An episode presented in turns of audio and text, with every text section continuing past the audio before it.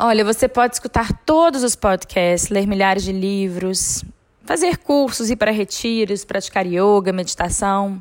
Mas tem uma coisa muito importante, que se você não fizer, tudo isso terá sido em vão, que é transformar os seus hábitos.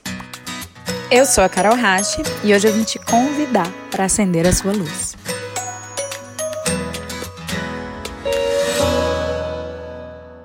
Na semana passada a gente conversou sobre felicidade no momento presente e sobre a importância de termos um eixo do lado de dentro. De termos um lugar de segurança dentro de nós que nos traga paz, que nos mantenha conectados com a nossa essência e que seja o nosso porto seguro mesmo quando tudo parece muito instável. E aí, falando desse eixo interior, eu fiquei de ensinar como construir esse eixo? Na verdade, gente, qualquer transformação que a gente queira fazer na nossa vida, a gente precisa estar disposto a transformar os nossos hábitos. Não é o próximo livro, não é o próximo curso, muito menos o próximo podcast que vai trazer mudanças práticas no seu dia a dia. Isso ninguém pode fazer por você, nem o autor do melhor livro, nem o ministrante do melhor curso. Você precisa pegar o conteúdo que você aprende em livros, cursos e podcasts e afins e trazer isso para o seu dia a dia. Mas não esporadicamente. Não é quando a coisa aperta e está tudo muito difícil que você vai tentar pegar essas ferramentas e aplicar, porque ali provavelmente você não vai conseguir. É como se você estivesse querendo voltar para o seu eixo, mas entre você, entre o ponto que você está desequilibrado, inseguro, entre o caos que você está vivendo num momento desafiador e o seu eixo, tem uma floresta inteira de mata fechada, como eu expliquei no último podcast. Não é que vai ser fácil sair de onde você está e chegar no seu eixo. Você vai ter que desbravar essa floresta inteira. Porém, se você já vem criando uma trilha nessa floresta, se diariamente você percorre esse caminho, você tira um galinho daqui, um galinho acolá, depois você joga umas pedrinhas na borda da estrada. Se você já foi construindo essa estrada, é muito mais rápido atravessar essa floresta, concorda? Com a nossa mente, é a mesma coisa. Quanto mais a gente se propõe a percorrer novas neurotransmissões que o nosso cérebro faz, mais elas se solidificam. Não sei se vocês já ouviram falar em neuroplasticidade. Neuroplasticidade é a solidificação de um novo caminho neural que o seu cérebro faz. Então, se antes, quando você recebia determinado tipo de estímulo, você ficava irritado, gritava, agredia alguém e depois chorava porque ficava frustrado com você mesmo, se esse era o caminho, agora você vai construir um outro caminho. Na hora você ficar irritado, um estímulo vai vir, você vai ficar irritado, você vai antes de gritar com alguém, você vai aplicar um monte de coisa que você aprende, repensar, respirar, sair, blá blá blá. E talvez dessa vez você não vá ser agressivo com alguém. Você parou no ficar irritado, ok? Na próxima vez você vai tentar de novo, de novo, de novo, até que você vá construindo uma nova estrada interna, construindo um novo padrão de comportamento. Significa que depois de 100 vezes, se você já tiver melhorado muito seu padrão de comportamento, você está curado? Não.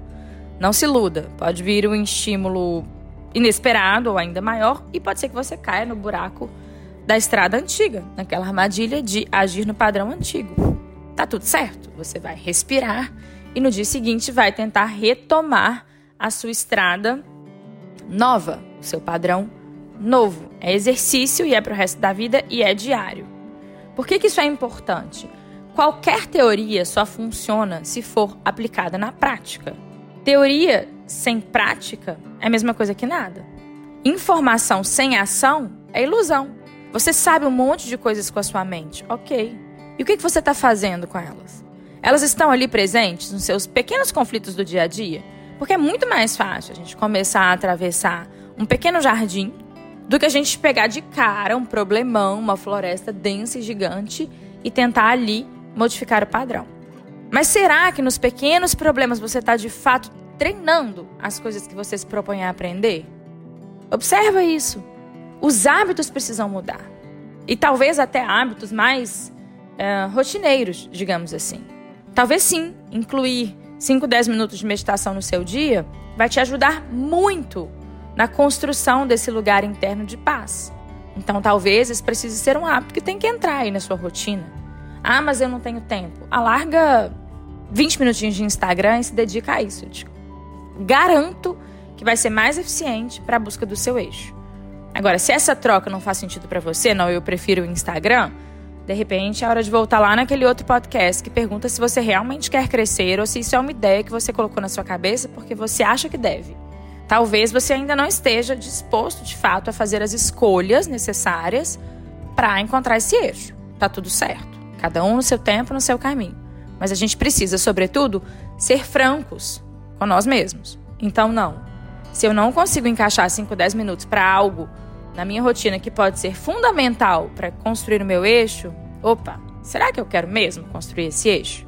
Porque tempo é, eu já falei isso, tempo é um recurso que todo mundo tem igual. Todo mundo à meia-noite ganha mais 24 horas. Eu, você, o presidente dos Estados Unidos, a Beyoncé, enfim, Neymar, sei lá, entendeu?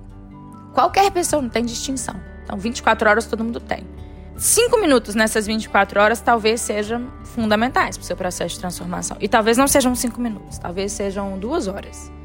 Porque talvez o novo hábito demande mais, talvez não seja meditação, né? Talvez sejam duas horas de estudo, não sei. E talvez isso demande mais tempo. E aí, se você falar, nossa, mas eu não tenho esse tempo, ou você começa fazendo meia hora para depois ir crescendo, chegar nas duas, ou você se questiona se você realmente quer mudar os hábitos e se transformar. Ninguém, vou repetir, ninguém se transforma lendo livros, vendo documentários, fazendo cursos ou escutando podcast. Ninguém. A única, a única coisa que vai te trazer transformação é mudar os hábitos do dia a dia. Desde as pequeníssimas coisas. Então, se você vai se auto-observar, é para se observar, se auto-observar no dia a dia naquela hora que você fica nervoso no trânsito, naquela hora que você fica frustrado porque não conseguiu executar bem hoje uma postura de yoga que você já sabe fazer, naquela hora que o seu colega de trabalho te irrita, naquela hora, enfim, milhões de pequenas coisas no dia a dia. Se você não transformar o seu hábito a partir delas, a única coisa que eu posso garantir é que na hora que o caos chegar e que a floresta bem densa estiver na sua frente, você não vai conseguir atravessar.